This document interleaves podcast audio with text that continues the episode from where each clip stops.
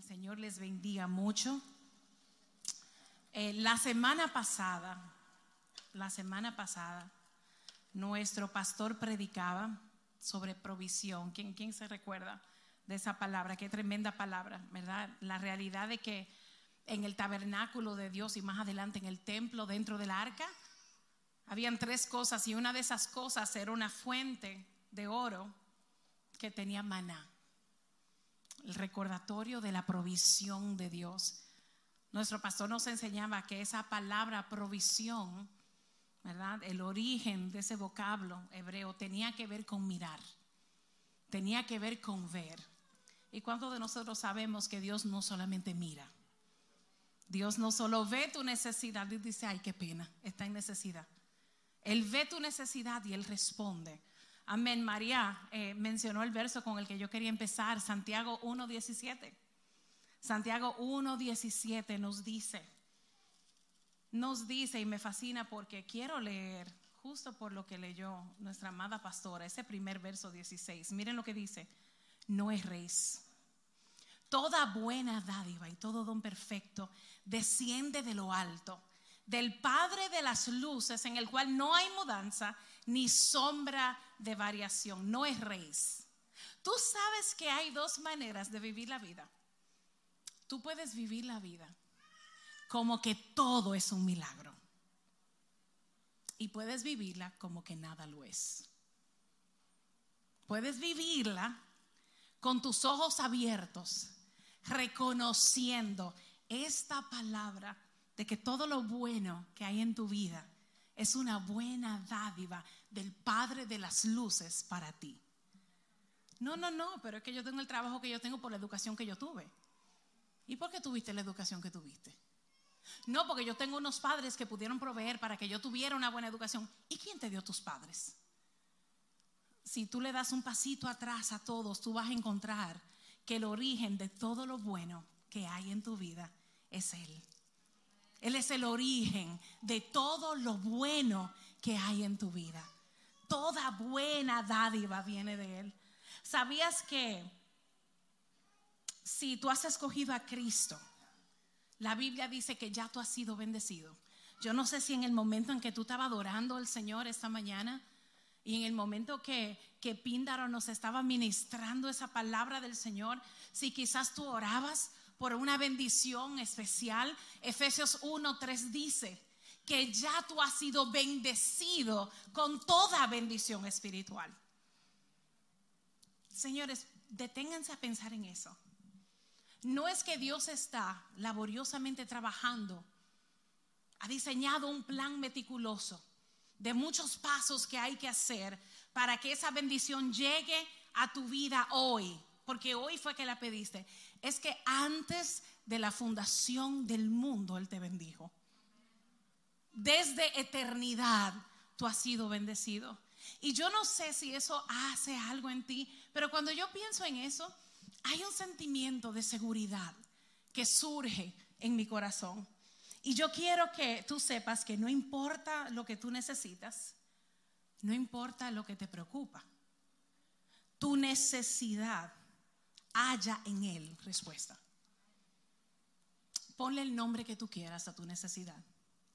La respuesta es la misma y es Cristo. Sin importar de qué ámbito, sin importar de qué espacio de tu vida, la respuesta a tu necesidad es Él.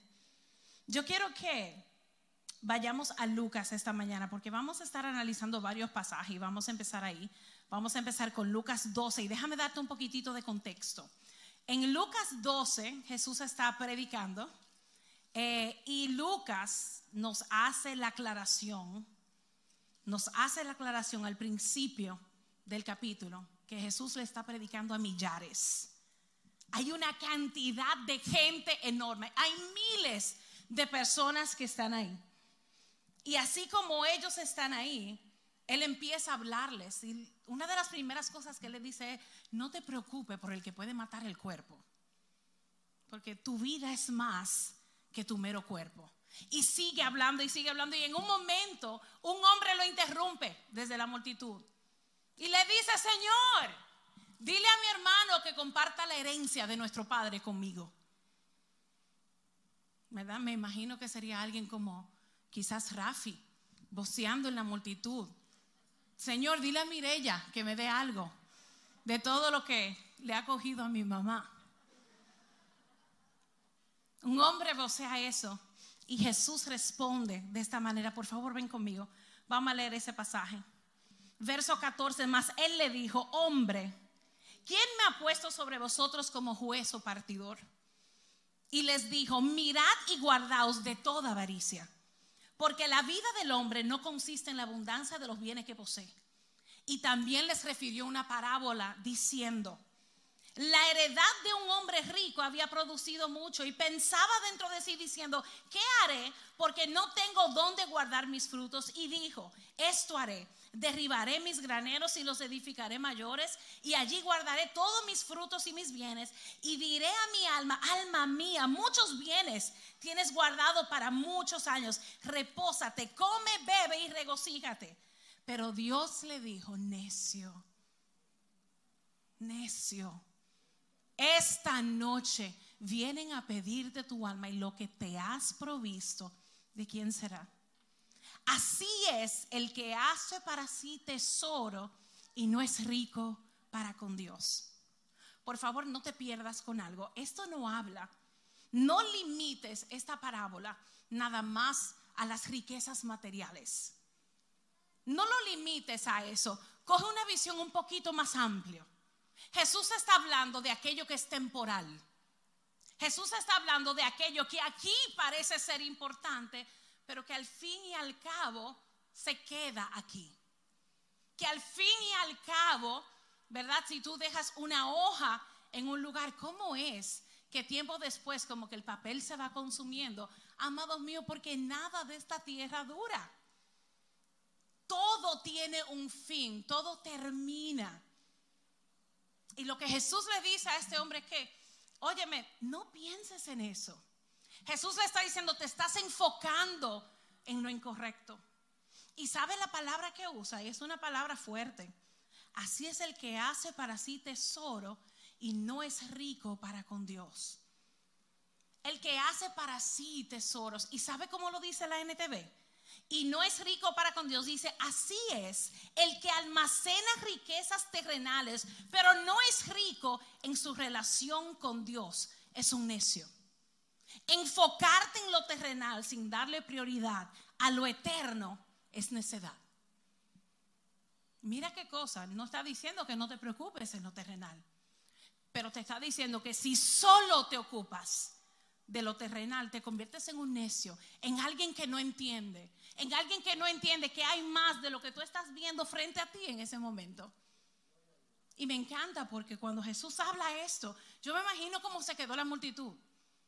Y entonces lo que sigue, ese verso que sigue, te dice, y diciéndole a sus discípulos, dice esa historia, piensen, hay miles de personas ahí Míralo en Lucas 12.1. Dice que está predicándole frente a millares.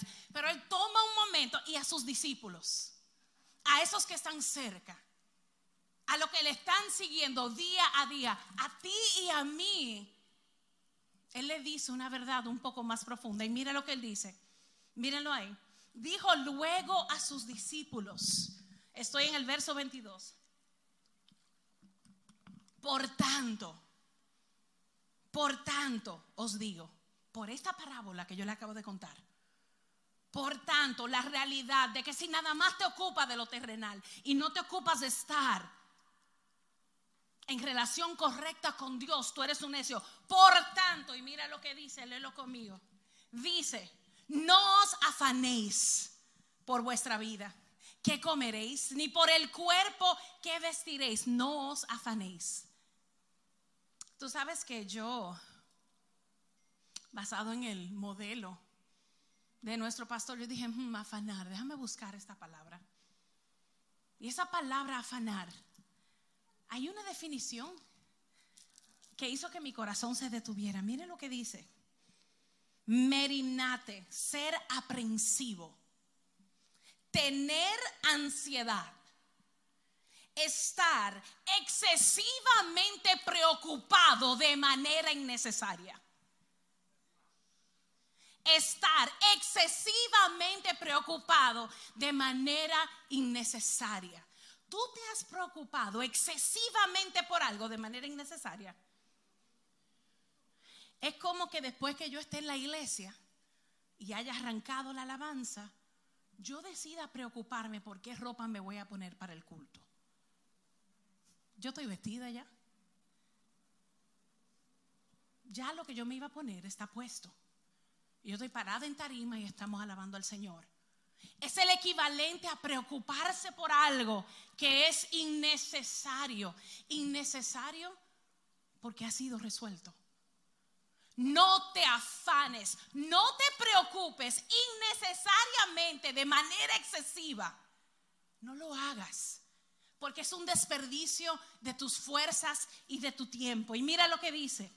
La vida es más que la comida y el cuerpo que el vestido. La vida es más que la comida. Es más que lo que tú te pones adentro. La vida no se limita a esto físico que podemos ver tú y yo. Sin embargo, ¿cuántos de nosotros sabemos que tan fácilmente caemos ahí? Próximo verso dice, considerad los cuervos que ni siembran ni ciegan, que ni tienen despensa ni granero y Dios los alimenta.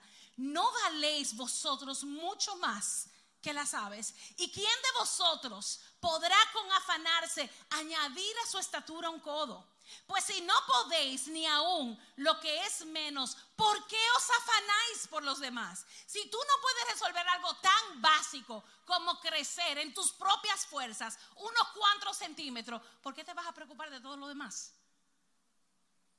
Si en las cosas chiquititas hay cosas que escapan nuestro control, ¿por qué afanarme por lo demás? Y entonces dice, Considerad los lirios como crecen, no trabajan ni hilan, mas yo os digo que ni a un Salomón con toda su gloria se vistió como uno de ellos. Y así viste Dios la hierba que hoy está en el campo y mañana es echada al horno. Cuanto más a vosotros, hombres de poca fe. Vosotros pues no os preocupéis por lo que habéis de comer, ni por lo que habéis de beber, ni estéis, oye esta frase, porque es perfecta para la pandemia no estéis en ansiosa inquietud. Tú puedes estar inquieto o tú puedes estar ansiosamente inquieto. ¿Cómo se ve estar ansiosamente inquieto? Estar físicamente imposibilitado a estar quieto. Y tú estás sentado, pero el pie está. O tú estás viendo la televisión, pero tú no estás viendo el programa, tú estás pensando en eso que tú tienes por delante. Algunos con el pelo, ansiosa inquietud. ¿Tú has estado ahí? Yo sí. Y mira qué tremendo, porque mira lo que dice el verso 30. Porque todas estas cosas buscan la gente del mundo. La gente del mundo los que no conocen a Dios como tú y yo. Los que no han experimentado sus bondades. Si tú estás aquí sentado, detente un momentito, respóndeme una pregunta. ¿Tú has experimentado algún bien de Dios? ¿Tú has visto su favor en tu vida? Él ha sido fiel contigo. Tú tienes testimonios de oraciones contestadas. Tú fuiste rescatado. Hoy es día domingo de ramos y voceaban a Jesús, Osana, sálvanos. Tú eres salvo. Fuiste rescatado. Que si te sacaron de un hoyo. ¿Verdad que sí?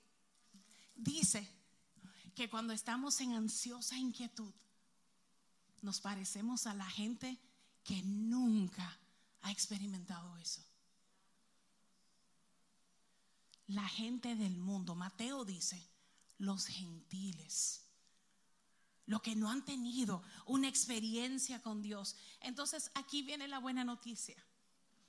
Pero, me encanta ese pero, pero vuestro Padre sabe que tenéis necesidad de todas estas cosas. Vamos a lo básico, vámonos a Génesis. Él crea ser humano del polvo. ¿Tú de verdad crees que Dios no se acuerda que tú necesitas comer? Pecamos, nos dimos cuenta de nuestra desnudez. Y yo no sé si tú te acuerdas, Adán y Eva se cosieron delantales de hojas y para Dios protegerlos, porque eso no los iba a proteger lo suficiente como para cuidar sus cuerpos. Dice que Dios le hace túnica de pieles. Él los viste. ¿Tú de verdad crees que Dios no sabe que tú necesitas vestirte? Y te pregunto, si Él sabe que tú tienes que comer y que tú tienes que vestirte, ¿tú crees que Él no sabe que tú tienes que pagar el alquiler? ¿Tú crees que Él no sabe que tú necesitas buscar el dinero para mantener a tus hijos? ¿Tú crees que Él no sabe que tú estás luchando en tu matrimonio? ¿Tú crees que Él no sabe que los muchachos están sueltos? ¿Tú crees que Él no sabe que tú estás atravesando el divorcio? ¿Tú crees que Él no sabe? Oye una cosa, Él tiene los cabellos de tu cabeza contados. Eso es fácil si tú eres como mi hermano Rafi. Es más difícil si tú eres como yo, los cabellos de tu cabeza están contados. Yo necesito recordarte que tu Padre sabe de qué tú tienes necesidad. Esa es la razón por la que tú y yo no tenemos que rogarle. Ay Señor, mira a mi hijo. Yo te ruego. Él sabe tu necesidad. Y un hijo no ruega a su padre, un hijo le pide. Señor, mírate muchacho otra vez. Si Él sabe de lo que tú tienes necesidad, y por favor hagan una pausa. Y si tú tomas notas, vete a tus notas de la semana pasada. Él no solo ve tu necesidad, aunque tú no lo veas, aunque tú no lo percibas, Él está obrando para que sea suplida. Señores, Jesús le está diciendo, le dice esto a la multitud, pero después a los suyos, a los que van a establecer su iglesia, le dije, vengan acá, no sean como los del mundo. No se afanen por qué comer o qué vestir y ahí pon cada una de tus necesidades. Esos son como la gente del mundo. Tu padre, y me encanta, tu padre sabe de lo que tú tienes necesidad. Nosotros sabemos cuando hay que pagar la, la inscripción de INTEC sin que Ana nos lo diga o nos lo recuerda. Nosotros sabemos cuando hay que ir a una cita. Nosotros sabemos lo que nuestras hijas necesitan. Y si eso somos tú y yo, que somos imperfectos, yo necesito consolarte con esta verdad. Él sabe lo que tú necesitas. Él sabe lo que tú necesitas. Él sabe lo que tú necesitas. Él sabe lo que tú necesitas. ¿Y cuántos de ustedes saben que nuestro Padre no se queda de brazos cruzados?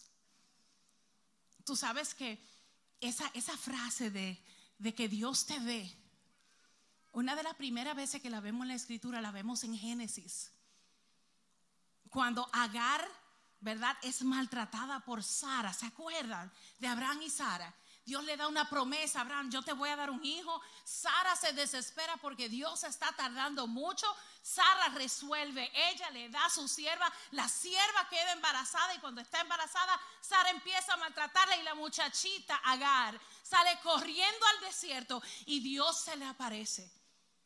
Y el Señor le dice, yo te veo. Eso es una para alguien aquí hoy. Él te ve. Él te está viendo. Tú no eres invisible. Aunque nadie más te vea, Él te ve. Aunque nadie más te mire, Él te ve. Y este Padre que te ve es un Padre bueno que sabes de que tú tienes necesidad. Él sabe de que tú tienes necesidad. Yo quiero que tú oigas eso. Nuestra preocupación con las necesidades temporales no nos permite ver la plenitud de lo eterno. Nuestra preocupación con las necesidades temporales no nos permite ver la plenitud de lo eterno sin entender que es en esa plenitud que está en Dios, que es esa plenitud que es Dios, donde tus necesidades temporales son satisfacidas. Es un círculo. Míralo. Si yo entiendo que Él sabe de lo que yo tengo necesidad, entonces me enfoco en algo más grande. Me enfoco en aquello que es eterno, en lo que no deja de ser. Entonces lo que no es eterno, lo que es de aquí y de ahora, ya Él lo suplió. Y mientras estamos ocupados, y óyeme, yo sé que las cargas nos ocupan. Tú quieres ver algo que te ocupe más tiempo, el que tu matrimonio esté mal. Algo que te ocupe más tiempo si estás luchando con tus hijos. Algo que te ocupe más tiempo si tienes un enfermo en casa. Algo que te llene más el tiempo que cuando tú estás teniendo una experiencia laboral difícil. Y quizás tú tienes un trabajo que bueno, ¿verdad? Dios provee para ti a través de eso. Oye, pero es con congoja y aflicción de espíritu. Claro que esas cosas pueden quitar nuestra vista de esto, pero qué tremendo que Lucas, Jesús, le dice a su discípulo, Él sabe de lo que tú tienes necesidad. Yo quiero que tú veas el hecho de que tenemos tantos ejemplos de quedarnos en el afán y no movernos más allá. María y Marta. No pasa una vez con María y Marta, pasa dos veces.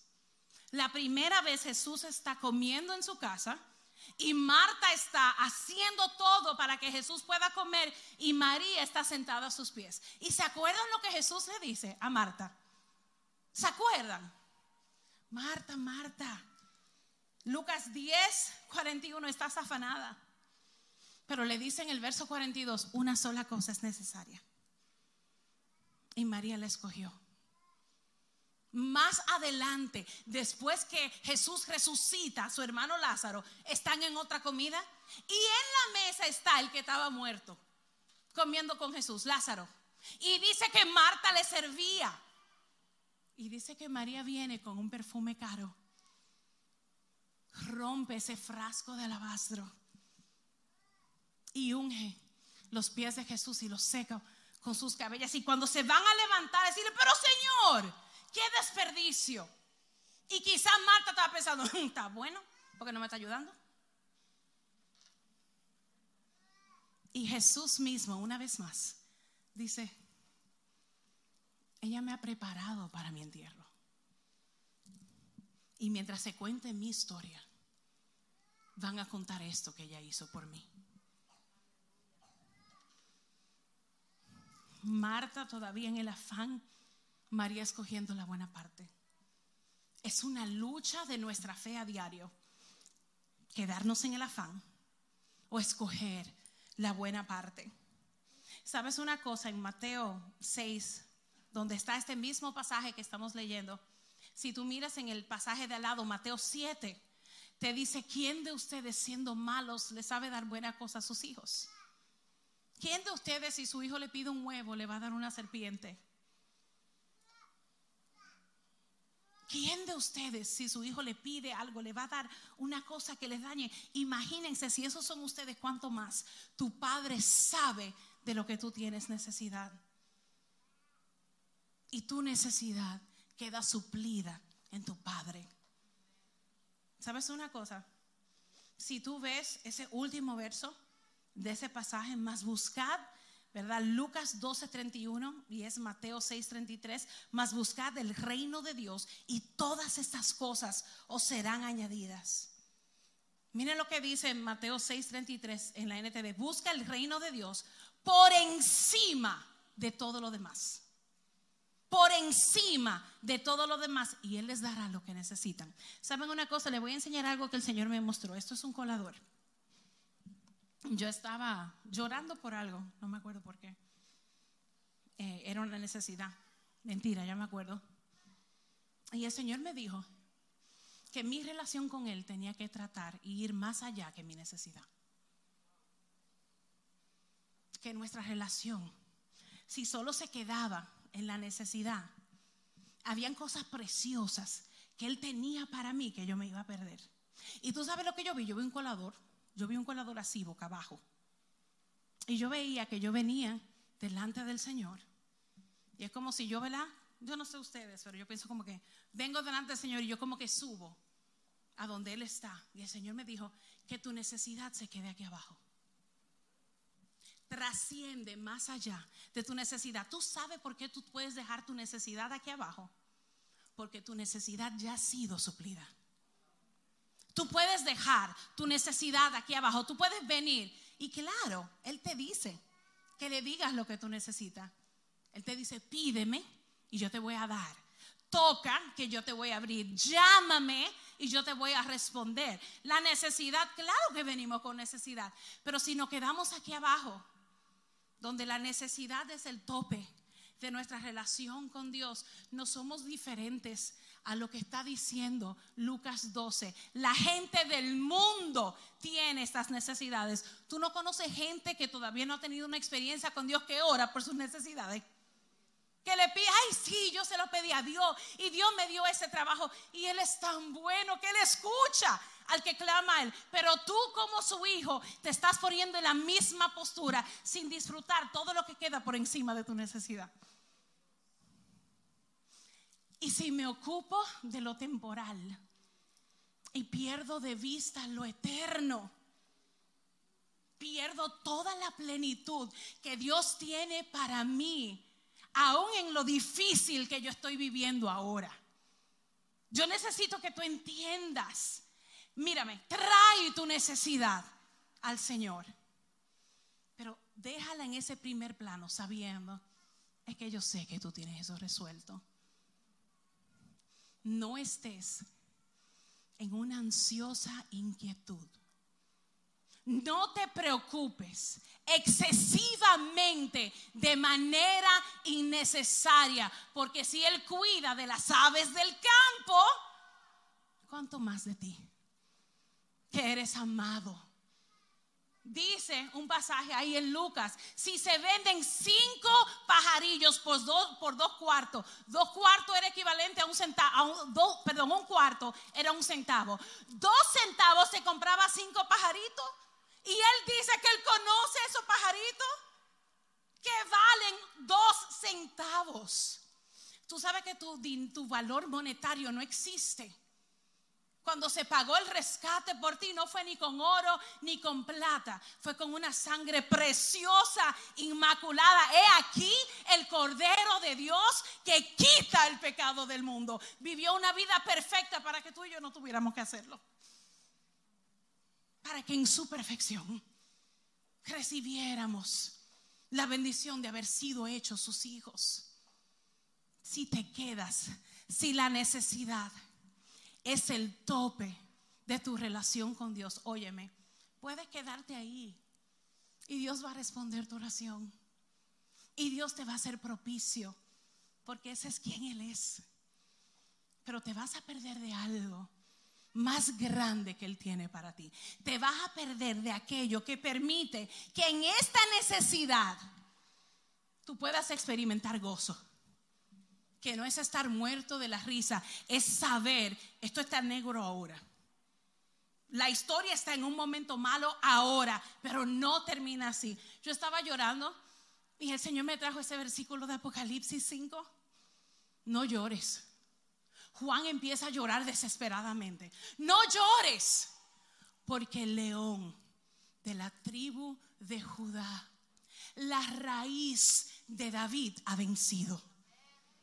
Si tú estás llorando, óyeme, no llores más, porque el león de la tribu de Judá ha vencido y tus hijos y tu matrimonio y tu provisión y el alquiler y el trabajo y la comida y el vestido están suplidas ya. No te quedes aquí abajo.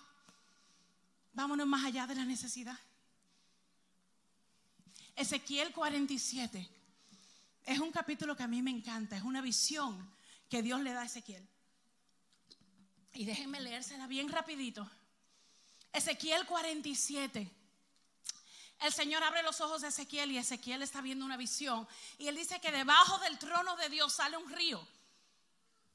Sale un río. Y cuando Dios, Dios no, cuando el ángel le está mostrando el río, entra a Ezequiel en el río. Y cuando él entra en el río, en el primer punto donde el ángel entró, el agua le da hasta los tobillos. Yo creo que todo el mundo se sabe eso. Más adelante el ángel entra y mide un poquito más. Después el agua le da las rodillas. Y más adelante entra el ángel y lo entra un chin más, le da aquí en la cintura. Y entonces te dice Ezequiel que en la próxima medida que hay, no había manera de entrar al río, al menos que tú nadaras. Si nos quedamos en la necesidad, es como quedarnos en la orilla hasta los tobillos. Tú has tratado de llenar, si tú estás en la playa, yo voy para la playa hoy, oí lo que dijo nuestra pastora. De no piensen en playa, pero piensen en Cristo. Yo pensaré en Cristo en la playa. Tú has estado en la playa y te metes hasta un punto y tratas de llenar una cubetita. ¿Te ha pasado? Y no puedes llenar la cubeta porque el agua está muy bajita. alguien le ha pasado?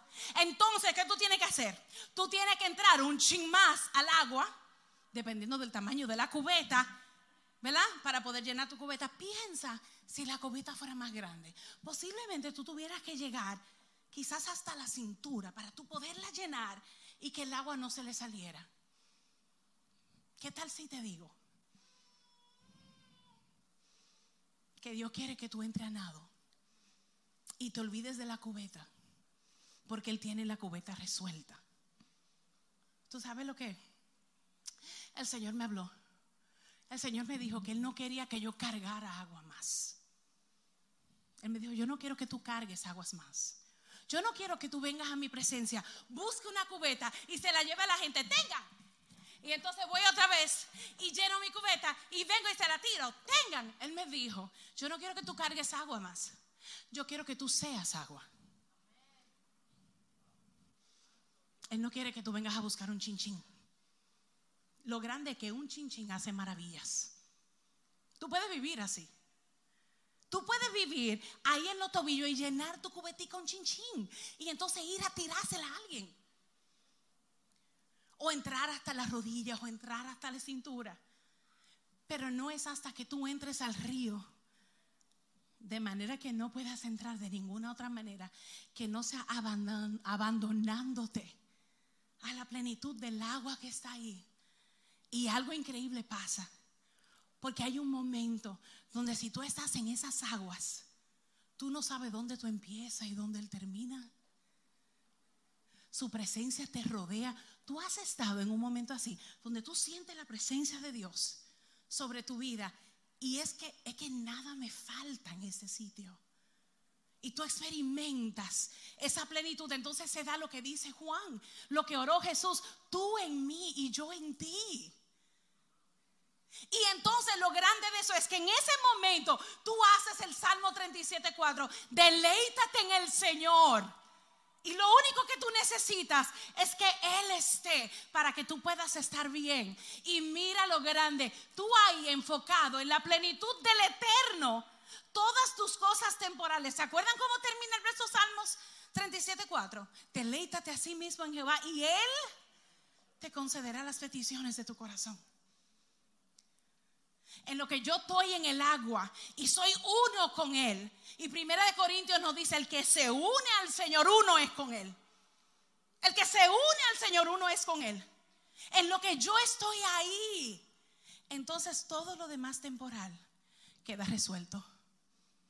Y por eso es que sin importar lo que está pasando en lo temporal, yo puedo gozarme porque yo sé que sin importar lo que vean mis ojos, ese no es el final de esta historia porque Él no ha terminado.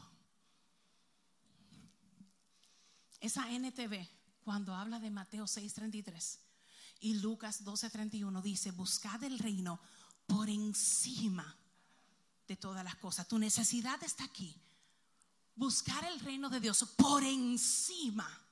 Dejo mi necesidad aquí abajo y empiezo a disfrutar todo lo que tú eres, tu plenitud en mi vida y algo empieza a sentirse diferente. Yo quiero leerte eh, uno de los versos de Ezequiel que yo no entendía hasta esta mañana. Mire lo que dice, ¿verdad? Eh, él entra al agua, déjenme leerle desde ahí. Miren lo que dice. Verso 5 de Ezequiel 47, midió otros mil y ya era un río que yo no podía pasar, porque las aguas habían crecido de manera que el río no se podía pasar, sino a nado. Verso 8, miren lo que dice. Y me dijo, estas aguas salen a la región del oriente y descenderán al Arabá y entrarán en el mar y entradas en el mar recibirán sanidad las aguas. Yo no sabía lo que era eso, entonces yo lo busqué. ¿Tú sabes lo que es el Arabá? Es el valle más profundo que lleva hasta el mar muerto. Dice que esos ríos que vienen del trono de Dios ese río que es vida de Dios, llega al océano y lo sana. Y entonces te dice, miren ese verso, te dice, verso 9, y toda alma viviente que nadare por donde quiera que entraran, estos dos ríos vivirá. Y habrán muchísimos peces por haber entrado allá a estas aguas y recibirán sanidad y vivirá todo lo que entrare en ese río. Ese río que sale de la presencia de Dios. Para ilustrárselo, Dios le da algo físico. Mira, es como Arabá. Ese valle que llevas, ese río pasa por ahí, caería entonces al mar muerto. El mar muerto no tiene peces porque tiene demasiado sal. Y dice, y cuando este río fluya, algo que se supone que no tiene las condiciones para vivir, vive. Y dice que nadarán muchísimos peces. Algo que en tu vida parece muerto se revive. Algo que en tu vida parecería que no pudiera dar vida como fruto, termina siendo algo sanado. Entonces cuando tú dejas la necesidad aquí y entro a ese río que lo puedo cruzar nada más a nado, entro al río y esas aguas me sanan y sana todo lo que es mío. ¿Tú quieres saber lo increíble? No es nada más la sanidad de las aguas para ti. No es nada más que al tú trascender tu necesidad y entrar en esa plenitud que Dios te ofrece, es que tú eres sanado. Miren lo que dice este verso. Verso 11, sus pantanos y sus lagunas no se sanearán, quedarán para salinas. Hay una parte que el río no sana, hay una parte de las aguas que se queda siendo agua salada. ¿Tú sabes por qué era importante que el agua se quedara siendo salada? Porque la gente que está, hacía su vida ahí, señores, básicamente vendía la sal como sustento. Por favor, conéctalo conmigo. Las aguas fluyen, tú eres sanado en esas aguas, pero Dios de alguna manera se ocupa que la provisión que tú necesitas se halle como una consecuencia de haber estado en Él.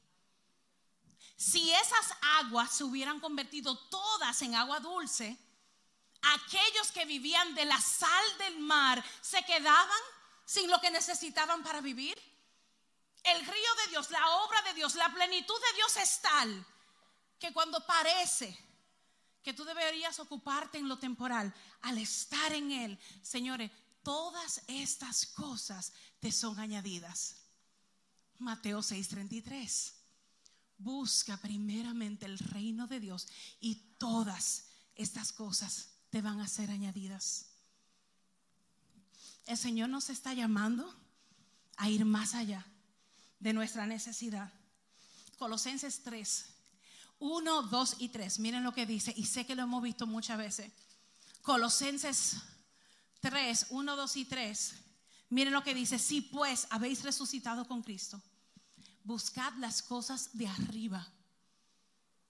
Las cosas de arriba no son las cosas temporales, son las cosas eternas. Buscad las cosas de arriba donde está Cristo sentado a la diestra de Dios. Poned la mira en las cosas de arriba y no en las de la tierra, porque habéis muerto y vuestra vida está escondida con Cristo en Dios. Vuestra vida. Tú sabes lo que dice primera de Juan 5, que es tu vida. El que tiene al Hijo tiene la vida. Si tú tienes al Hijo, tú tienes vida. ¿Quién tiene el Hijo aquí? ¿Quién lo tiene? O mejor dicho, ¿a quién tiene cautivado el Hijo? Somos nos cautiva. Si tienes al Hijo, tienes esta vida que está hablando Colosenses, entonces mira, si lo tengo a Él y vivo no aquí en lo temporal, presento mi necesidad, pero mi relación con Dios trasciende, va más allá de mi necesidad. Mi oración y mi tiempo devocional no se trata nada más de pedirle a Dios lo que yo necesito y presentarle la necesidad de los otros. Ese tiempo con Dios se convierte en un tiempo donde yo le digo al Padre, es que yo quiero conocerte. Yo quiero entender tu corazón. Yo quiero sentarme a tus pies como lo hizo María. Y yo quiero tomar todo lo que tú tienes para mí.